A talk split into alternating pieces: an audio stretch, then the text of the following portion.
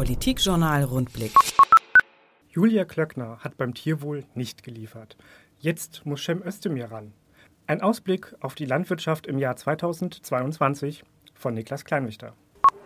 Vor einem Jahr habe ich an dieser Stelle bereits kommentiert, dass wir die Tiere mehr achten müssen und dass sich hinsichtlich des Tierwohls im Jahr 2021 eine Menge tun muss und auch tun wird. Besonders große Erwartungen hatte ich an die Reform, die aus den Ergebnissen der sogenannten Borchardt-Kommission folgen sollten. Darin wurde ein Plan aufgezeigt, wie innerhalb eines überschaubaren Zeitraums das Tierwohlniveau im gesamten Land signifikant angehoben werden kann. Doch es kam anders. Die inzwischen frühere Bundesagrarministerin Julia Klöckner von der CDU hat die Agrarwende verpennt, verzögert und vermasselt. Nicht nur ich als unbeteiligter Beobachter nehme ihr das übel, sondern auch zahlreiche Landwirte und sogar manche ihrer Parteifreunde aus der CDU.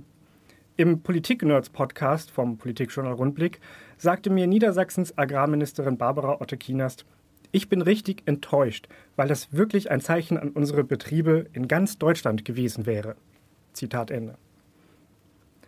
Klöckner hat aber durch immer mehr Gutachten und Studien einen politischen Beschluss zum Borchert-Papier immer weiter hinausgezögert.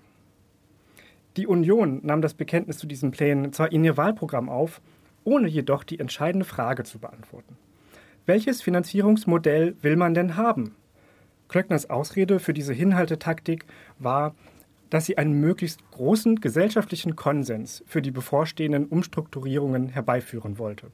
Aller Ehren wert. Ich meine jedoch, Sie hat einfach nur nicht die Verantwortung dafür übernehmen wollen, dass tierische Produkte aus Deutschland in Zukunft teurer werden müssen. In der Zwischenzeit wurde die Krise der Nutztierhaltung kaum gemildert. Durch Corona und die afrikanische Schweinepest hat sie sich im Schweinesektor zumindest noch dramatisch zugespitzt. Sogar der Marktexperte der Niedersächsischen Landwirtschaftskammer offenbarte mir im Interview, dass er inzwischen dazu rät, die Betriebe in der Schweinewirtschaft aufzugeben.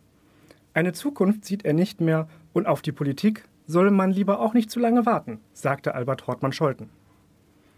Einen kleinen Hoffnungsschimmer gibt es zwar dank der Zusage einiger Einzelhandelsketten, in Zukunft auf 5D zu setzen. Diese Zauberformel steht dafür, dass alle fünf Produktionsschritte, von der Erzeugung bis zur Verarbeitung, in Deutschland zu geschehen haben. Dieser Schritt soll der heimischen Nutztierindustrie Rückendeckung geben. Tierwohl nach deutschen Maßstäben soll sich lohnen. Doch der radikale Umbau, welcher der deutschen Nutztierhaltung dennoch bevorsteht, wird sich auch mit 5D nicht dauerhaft abwenden lassen. Dieses Instrument kann höchstens ein Dämpfer sein, der den Aufprall etwas verlangsamt und sanfter ausgestaltet. Was die Landwirtschaft in Deutschland nun aber braucht, sind mutige Entscheidungen der Politik. Es geht um nicht weniger als die Frage, ob und wie in Deutschland Lebensmittel und vor allem tierische Produkte wie Fleisch, Eier und Milch erzeugt werden sollen und wie das zu bezahlen ist. An dieser Entscheidung wird die Union nun dank der Verzögerung Klöckners nicht mehr allzu viel mitentscheiden können, allenfalls noch über den Bundesrat. Die Marschrichtung wird nun jedoch von der Ampelregierung und einem Agrarminister der Grünen vorgegeben. Für den bevorstehenden Transformationsprozess macht mir die Personalie im Agrarressort derweil Mut. Es ist ein Glück für die Landwirte und die Nutztiere im Land, dass nun Cem Özdemir diesen Prozess fortsetzen wird. Warum das? Zunächst einmal hätte es auch viel schlimmer kommen können. Bevor sich Özdemir dank öffentlichen und parteiinternen Drucks durchsetzen konnte, stand Anton Hofreiter auf der Kabinettsliste. Der linke Öko mit den langen Haaren wäre für viele Landwirte ein passendes Feindbild gewesen. Er hätte die aufgeheizte Stimmung in der Agrarbranche sicher nicht abkühlen können. Übrigens, es hätte auch in eine ganz andere Richtung anders kommen können, wenn etwa die FDP ernst gemacht hätte mit ihrem Anspruch, die einzig wahre Bauernpartei zu sein. Dann wäre nun womöglich Gero Hocker Agrarminister, der wohl das exakte Gegenbild zu Hofreiter abgegeben hätte. Ein Freund der Protestbauern, ein Feindbild der Umweltbewegten.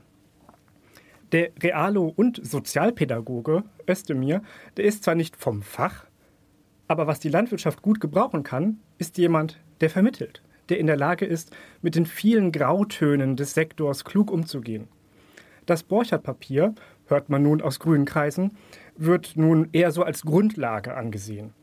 Es ist allerdings davon auszugehen, dass man an den Zielen noch etwas schrauben wird. Mehr Tierwohl und zwar in kürzerer Zeit.